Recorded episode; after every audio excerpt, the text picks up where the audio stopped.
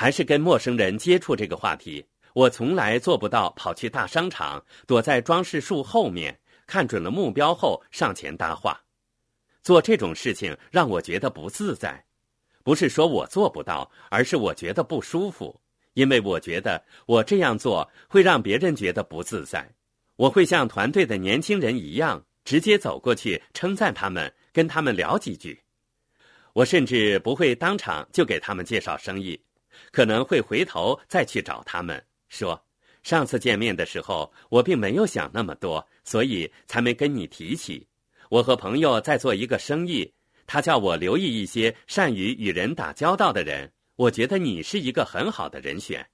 我不能保证什么，你考虑一下。你也可以一开始就说，我也许只是碰碰运气，但是我有一个生意机会。我发现人们喜欢去大商场寻找推荐对象，因为这很容易。对我而言，我找到的最好的推荐对象都是我在星期天参观待售房屋时找到的。那里要么就有希望卖房子的房地产代理，或者有想自己卖掉房子的屋主。无论是前者还是后者，那里都有人流量。你一进门，房地产代理首先会给你他们的名片。这个时候，你不用急着给他们讲这个生意，可以过后再给他们打电话，说我们上次见面时，我没有想到要给你介绍一个生意机会。我也许只是碰碰运气，我在跟朋友一起做一个生意，需要寻找善于与人打交道的人。我觉得你非常善于与人打交道。我的开场白就是这么简单。在去待售房屋寻找推荐对象的同时，我还会看看房车，以燃点我对梦想的激情。现在人们还买报纸，就是想看看有什么房子或车子在出售。你要走出家门，看看有什么好东西销售。这样做不是为了买下来，而是为了建立梦想。如果你去看二手房车，首先你知道出售房车的人住在哪里，其次。你可以拿到他们的电话号码，以后就有机会打电话问他们为什么要卖房车。他们可能会告诉你，孩子们长大了，油价上涨了，反正房车也不常用。你可以说：“我还要考虑一下，谢谢你。”过了一阵子，你再给他们打电话说：“你好，我只是想问一问，我在做一个关于人的生意，我觉得你非常善于与人打交道。”要不我们一起喝杯咖啡？我有一些想法想告诉你，你考虑一下。无论是摩托车、汽车还是游艇，你都可以和梦想联系起来。这个季节正合适，我们可以出去看看这些我们梦寐以求的东西，让梦想鞭策我们前进。在商场里，能够激发你梦想的东西就只有这么多，也许。女士在商场梦想买到的东西比男士多得多。说句实在话，我发现通过出门看琳琅满目的商品，激发我的梦想，让我走出了家门。我以前不知道自己想要一辆房车，直到有一次，我的一个团队成员出门建立梦想，买了一辆定制的房车。我记得以前我爸爸总是说。要不断拓展自己的梦想，让梦想变得越来越大。所以我开始带推荐对象去看房车。后来我看中了一辆房车，非常兴奋，就订立目标要买下来。一年之后，我买了一辆房车。但是在我出门看到实物之前，我并不知道我渴望拥有一辆房车。在接触推荐对象时，你要保持简单明了。这样就任何人都可以复制你的做法了。我的一些部门成员非常善于接触推荐对象，用非常简单的做法，因为他们知道如果太复杂了，新人就难以复制。我希望大家一开始就明白，我非常努力工作，到现在还是非常努力工作，我不会为此而道歉。曾经有人对我说：“你都在这个生意里做到这个级别了，还是这么努力工作。”我不知道你这么努力是否可以给我动力。我心想，我不会因为努力工作而道歉。试想一下，如果安利计划在未来十年业绩翻倍，那就意味着这个生意在未来十年里创造的百万富翁的数量，和公司刚刚成立的五十年里创造的百万富翁数量一样多。你认为我会在这个时候打退堂鼓吗？我这么努力工作，就是为了我的孩子。你把这个机会摆在生意伙伴面前，如果他们坚持梦想，就能够比我们以前更快的取得成功。对此，我感到非常兴奋。仅仅这一个月，我就去了加拿大的蒙特利尔、新布伦维克省的蒙克顿和安大略省，还有美国的福蒙特州、宾夕法尼亚州、马萨诸塞州、新罕布什尔州，还有纽约州的罗彻斯特和布法罗。这还不包括我参加的本地聚会。所谓本地，就是距离我家车程不到两个小时的地方。我说出来的都是远途聚会。虽然我整天奔忙，却非常高兴。有人对我说：“我不知道自己是否愿意像你那样拼命工作。”我说：“我也不知道自己是否愿意像你那样一辈子上班。”大家换一个角度思考。我其实就是和朋友一起玩而已，这是很不错的一种生活方式啊，对吧？我去到不同的州和不同的国家，和我最喜欢的人一起，我愿意为这些人付出我的时间。我们整个团队齐心协力，一起驶向成功的彼岸。你还想过什么样的生活呢？肯定比朝九晚五的打工生活强吧。所以，你要有很好的工作态度。有趣的是。今天我们听到的借口，跟我们多年前听到的借口并没有什么不同。有一次，我们在一所大学礼堂举行领导力聚会，一千积分以上的金鹰奖章领导人都参加了。有一个人从戈壁的溜冰场开车过来，看到我们西装革履的，他开到我身边，我也穿着西装。他问我：“你们来这里做什么呢？”我说：“我们在开生意领导人的生意聚会。”他问：“这是什么生意呢？”我回答：“安利生意。”他说：“是吗？我听说过安利。我有个朋友的表妹还是妹妹也尝试做过，但是没有成功。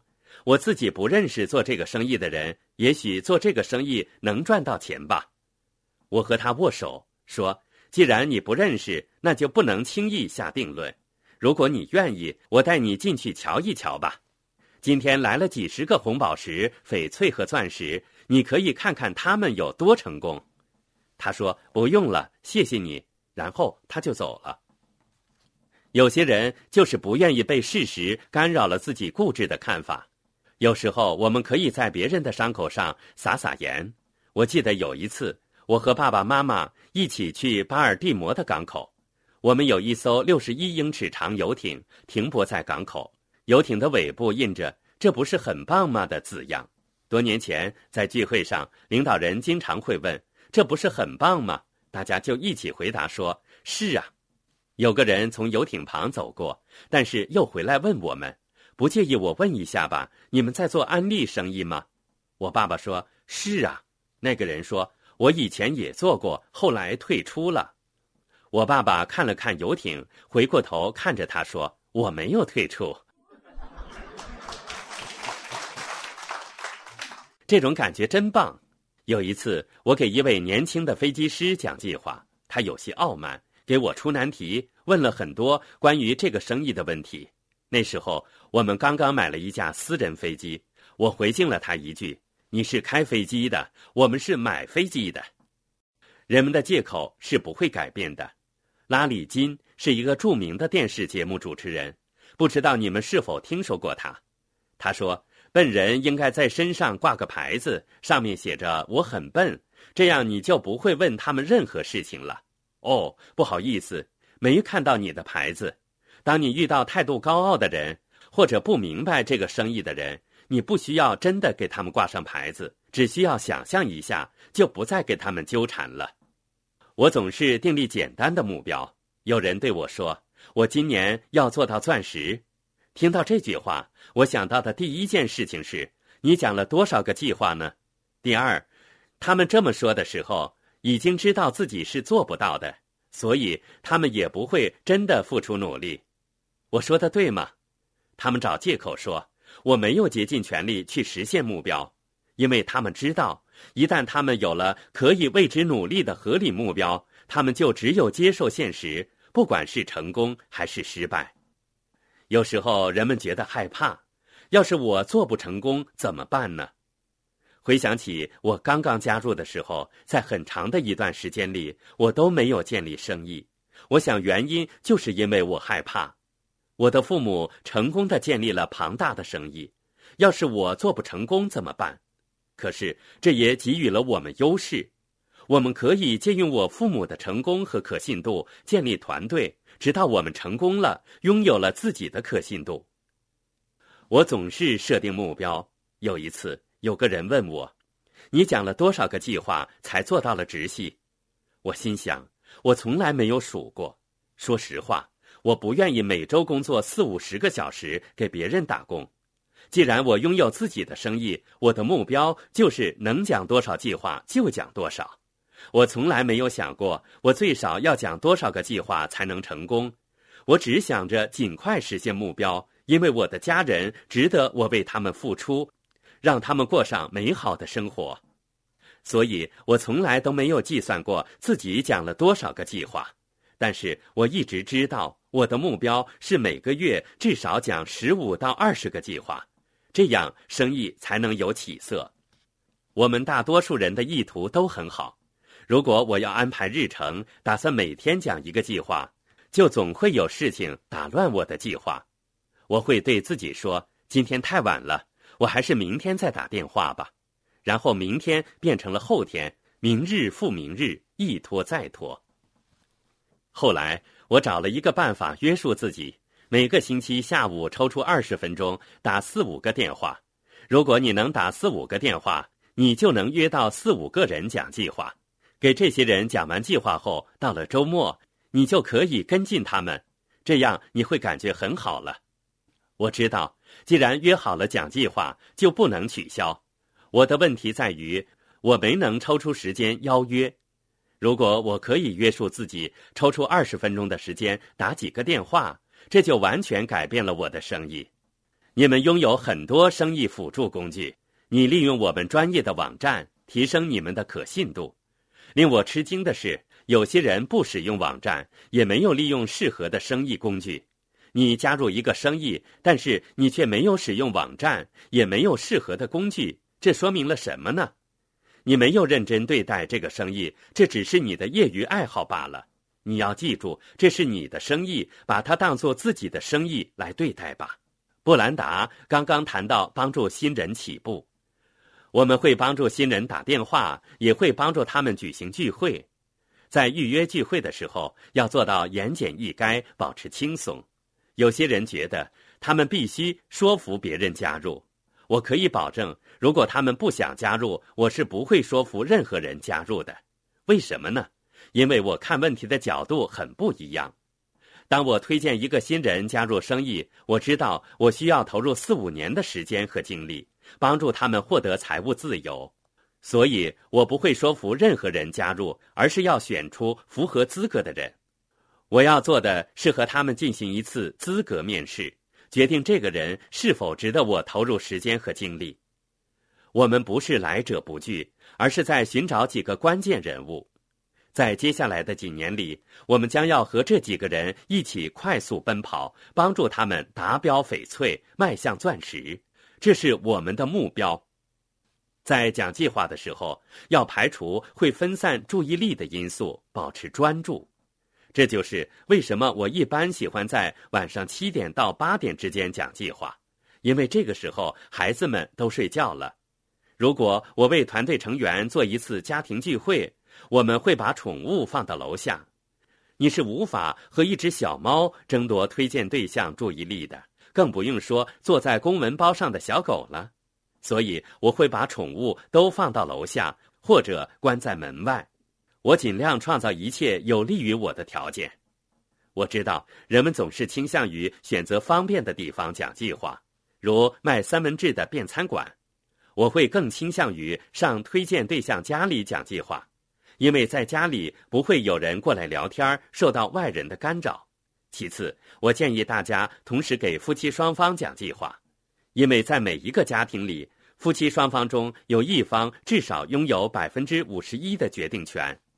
如果你给不掌权的那一半讲计划，那你就不走运了。如果可能的话，我会喜欢上推荐对象家里给他们讲计划，因为他们可以邀请朋友一起听计划。我可以看到他们挂在墙上的照片，看到他们停在院子里的露营车，也许还能看到他们家的女儿是个啦啦队员，儿子打橄榄球。我可以从这些细节中找到我们的共同点，进而了解什么东西对他们很重要，这样他们就会放下戒备。